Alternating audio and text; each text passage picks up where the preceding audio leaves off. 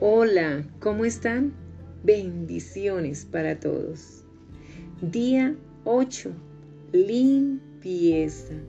Recordemos, ayer decidimos vivir una vida de arrepentimiento. Nosotros invitamos a que la mirada de Jesús escudriñara cada parte de nuestro corazón. Digámosle otra vez, conóceme Señor Después del arrepentimiento viene la limpieza, una forma en la que los creyentes son limpiados. Es por medio de lo que la escritura llama el rociamiento de la sangre de Cristo. Para esto nos vamos al pasaje bíblico, a esa palabra poderosa en el libro de Hebreos capítulo 12, versículo 24. Dice así, a Jesús, el mediador del nuevo pacto, y a la sangre rociada que habla mejor que la de Abel.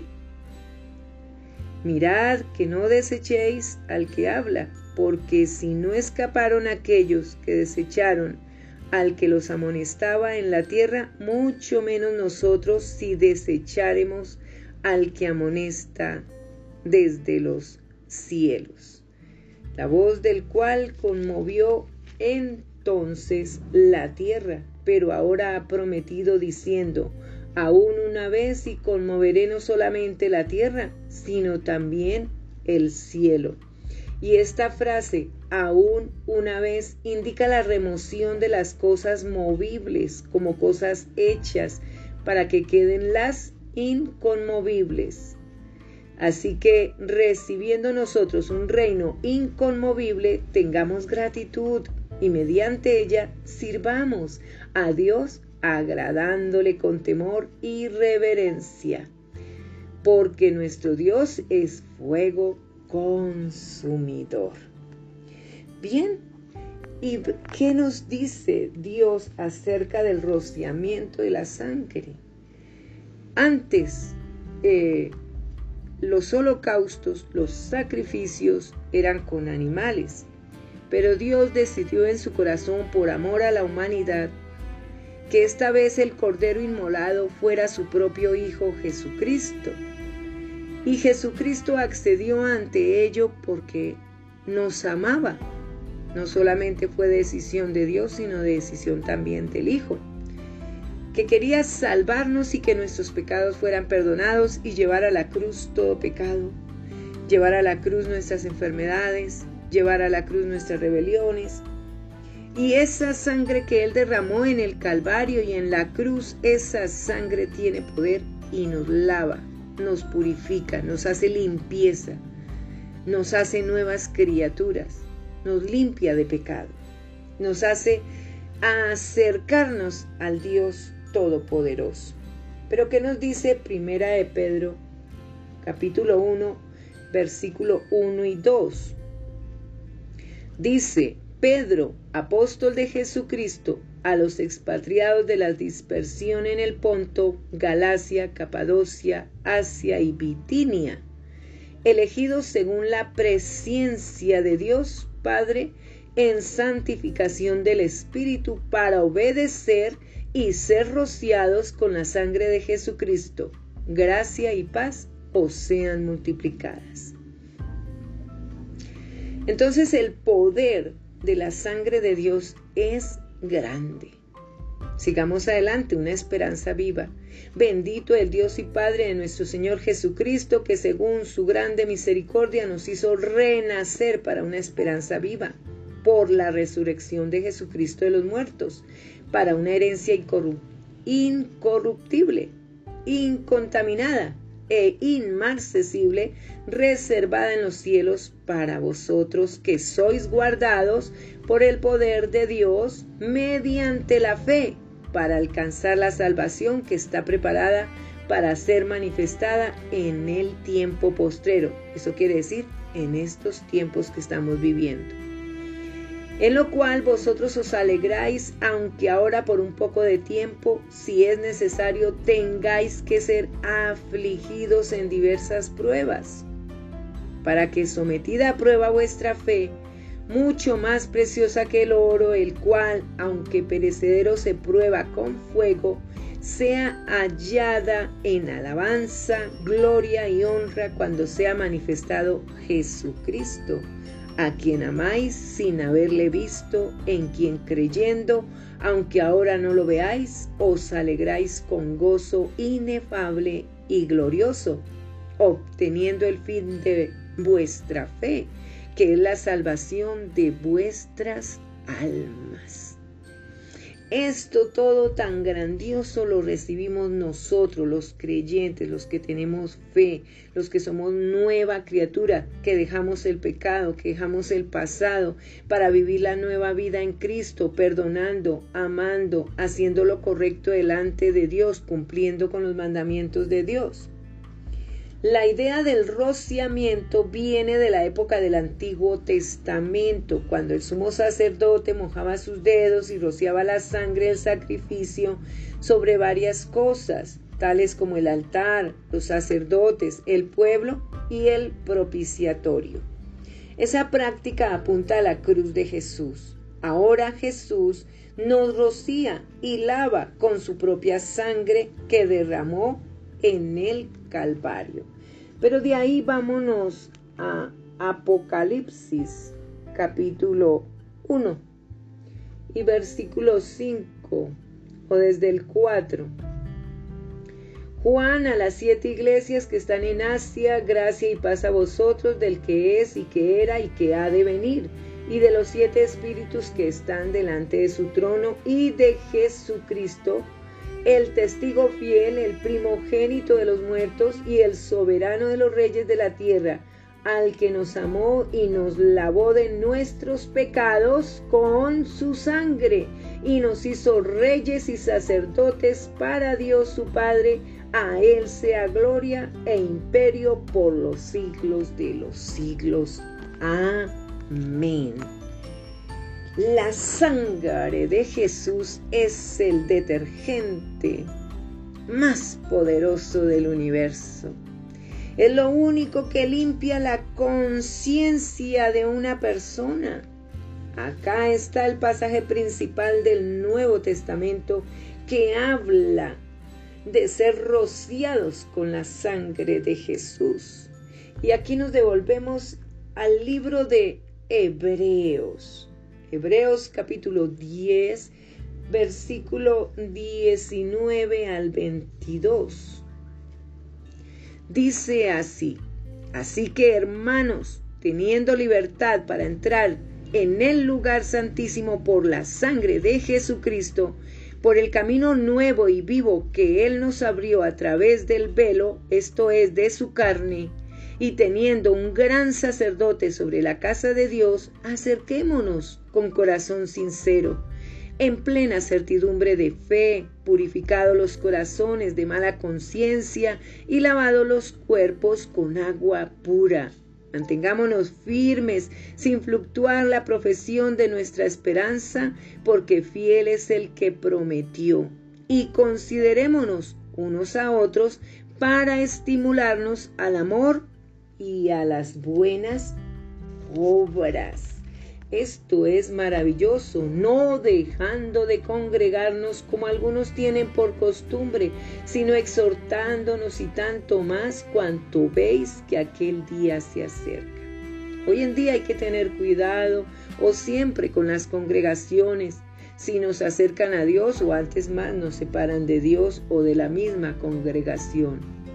Hay que buscar de Dios por medio de su palabra principalmente, obedeciendo su palabra, haciendo de nuestro hogar la casa de Dios.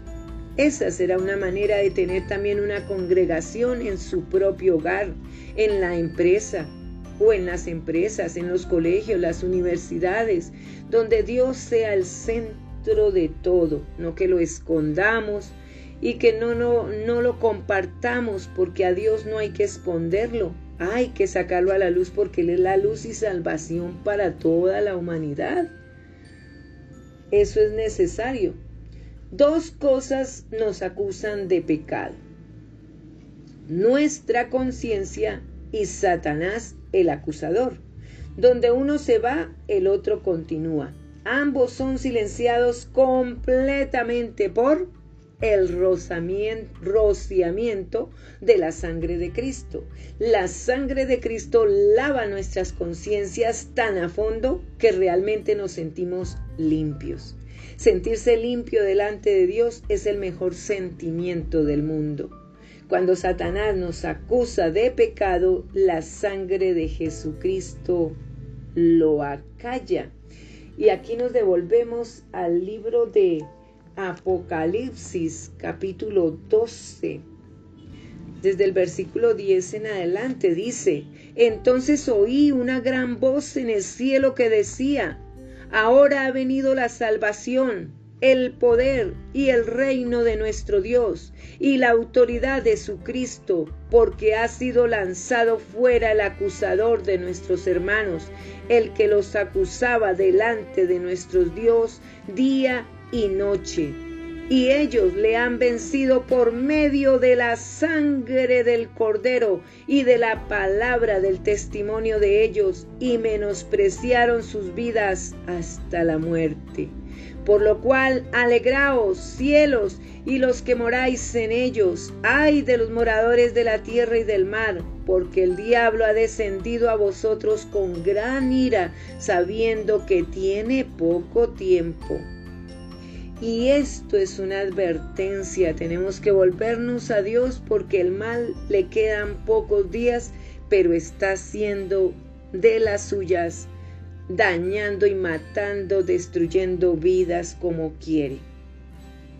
Si no estamos preparados en Dios, el mal puede agarrarnos. Hay que afirmarnos en la palabra de Dios para que el mal no tenga poder sobre nuestras vidas. ¿Y cubrirnos con qué? Con la sangre de Jesús.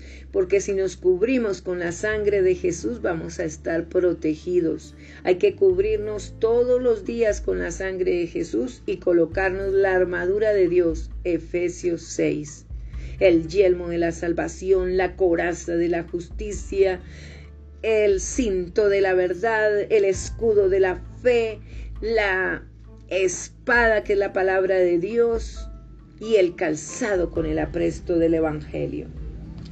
Entonces dice así, nosotros vencemos el acusador por la sangre del cordero. Cuando nosotros estamos cubiertos con la sangre de Cristo, el acusador es amordazado la sangre lo calla. Esta es la gran noticia. Usted no tiene que ser rociado con la sangre solamente una vez en la vida. Así como usted no se baña solamente una vez en la vida, usted puede ser limpiado por la sangre de Cristo tan frecuentemente como usted sea contaminado en el mundo. Para muchos de nosotros eso es todos los días porque estamos en este mundo y muchas cosas contaminan nuestros oídos, nuestros ojos, en fin, nuestra alma, nuestra mente, nuestro ser y tenemos que decirle no a todas estas y cubrirnos con la sangre de Cristo para que estas cosas no se introduzcan y nos retiren de Dios. Oremos. Hay que hacer oraciones sencillas. Jesús, rocíame con tu sangre. Por fe ve hacia usted mismo bajo la sangre de Cristo. Ahora su conciencia es limpiada. Usted dejó atrás la condenación y la acusación. El rey David oró por limpieza en el Salmo 51, 7. Si vamos al Salmo 51, 7, podemos ahí observar cómo el rey David en, toda, e, todo ese salmo estaba tan arrepentido de haber pecado contra Dios, que le dijo, Purifícame con hisopo y seré limpio, lávame y seré más blanco que la nieve. Hazme oír gozo y alegría y se recrearán los huesos que has abatido. Esconde tu rostro de mis pecados y borra todas mis rebeliones Crea en mí, oh Dios, un corazón limpio y renueva un espíritu recto dentro de mí. No me eches de delante de ti y no quites de mí tu Santo Espíritu. Vuélveme el gozo de tu salvación y espíritu noble me sustente. El hombre cuando se humilla es grande. Acordémonos de Einstein, que un hombre es grande cuando está de rodillas, lo mismo que una mujer o un niño. Si estamos ante Dios de rodillas pidiendo perdón y pidiéndole que nos cubra con la sangre de Jesús para que nos limpie de todo pecado, Dios va a responder. Bien, una rama de hisopo era usada para poner la sangre del cordero pascual en los dinteles de las puertas de una casa. Acordémonos de cuando Moisés y las plagas, ¿verdad? Entonces, ¿qué ocurrió? Dice aquí, en el libro de Éxodo capítulo 12, versículo, ya les digo, 22 en adelante. Y tomad un manojo de hisopo y mojadlo en la sangre que estará en un lebrillo y untad el dintel y los dos postes con la sangre que estará en el lebrillo y ninguno de vosotros salga de las puertas de su casa hasta la mañana porque Jehová pasará hiriendo a los egipcios y cuando vea la sangre en el dintel y en los dos postes, pasará Jehová aquella puerta y no dejará entrar el heridor en vuestras casas para herir. Guardaréis esto por estatuto para vosotros y para vuestros hijos para siempre. Y cuando entréis en la tierra que Jehová os dará como prometió, guardaréis este rito. Entonces, ¿qué quiere decir esto? Nosotros tenemos que cubrir también nuestras casas, nuestros bienes, nuestros hijos, la esposa, el esposo, cubrirnos todos con la sangre de Jesús para que haya protección y obedecer a ese Dios maravilloso para que no haya muerte, no haya mortandad en nuestros hogares, que algún hijo muera, que alguien muera, morirán por causas normales en el mundo, pero si estamos en Dios podremos llegar a tener vida eterna. Somos inmortales ante Dios. La sangre de Dios tiene tanto poder que nos protege absolutamente de cualquier enemigo que se presente. Eh, oremos, expresemos nuestra confianza en esa sangre de Jesús, agradezcamos a Dios por esa provisión gloriosa, adoremos al Cordero de Dios que es digno de toda honra y alabanza y regocijémonos en cuán limpio Dios nos hace ahora. Y nos vamos a Mateo. El libro de Mateo es algo especial también, como, bueno, como toda la palabra de Dios, ¿verdad? Toda la palabra de Dios es poderosa y magnífica. Y en Mateo 6:33 hay algo muy increíble que dice, mas buscad primeramente el reino de Dios y su justicia, y todas estas cosas os serán añadidas. Esto lo tenemos que tener en cuenta siempre en cualquier situación de enfermedad, de muerte, de angustias, de aflicciones, Mm, de quebrantamientos, de derrotas, de fracasos, en fin, eh, que haya en nuestras vidas, esto, este versículo hay que acudir de inmediato. Mas buscad primeramente el reino de Dios y su justicia, y todas estas cosas os serán añadidas. Así que no os afanéis por el día de mañana, porque el día de mañana traerá su afán. Basta cada día su propio mal. Entonces, si buscamos de Dios primeramente en todo, y no nos atrevemos a hacer las cosas sin tener en cuenta a Dios, sin consultar a Dios, pues vamos a salir victoriosos. Pero si nos olvidamos de Dios, después no diga, pero porque Dios no me respondió, pero porque Dios no me ayudó, pero porque Dios no hizo esto. Y entonces ahí está la respuesta, porque no buscamos primeramente el reino de Dios y su justicia. Esa es la respuesta. ¿Por qué hay tantas guerras? Porque no buscamos primeramente al reino de Dios y su justicia. ¿Por qué hay tantos niños con hambre? Porque no buscamos primeramente el reino de Dios y su justicia. Pero ¿y por qué hay tantos abortos? Porque no buscamos primeramente el reino de Dios y su justicia. Pero ¿por qué no tengo esposo? Porque no buscamos primeramente el reino de Dios y su justicia, y así sucesivamente.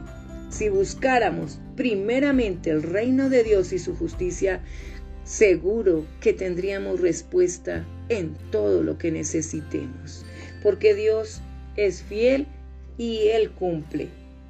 La justicia de Dios nos es dada cuando ponemos nuestra fe en la cruz de Cristo. ¿Por qué Jesús nos dijo que busquemos la justicia primeramente? Porque su justicia nos hace tener confianza para entrar al trono de la gracia. Jesús nos dijo que buscáramos su justicia primeramente, porque Él quiere que nosotros nos acerquemos a Él en intimidad. Decida entonces ser limpiado, ser limpiada o ser limpiados y limpiadas diariamente con la sangre del Cordero, la sangre de Jesucristo y acercarnos a Dios. Así es como nosotros buscamos la justicia de Dios y honramos el sacrificio del Calvario. Deténgase por un minuto.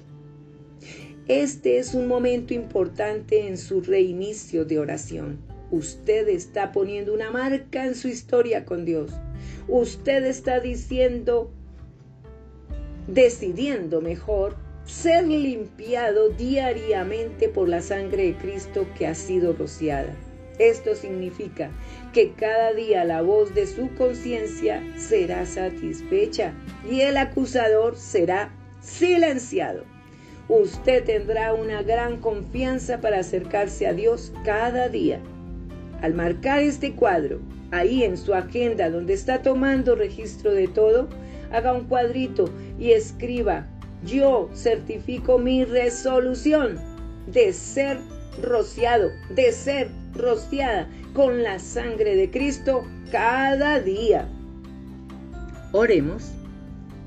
Pidamos a Dios que nos recuerde cada día la necesidad de ser limpiados espiritualmente con la sangre del Cordero. Digámosle a Él que usted desea buscar su justicia continuamente. Agradezcámosle por abrir un camino a través de la cruz para que nosotros podamos vivir en su presencia cada día, todos los días.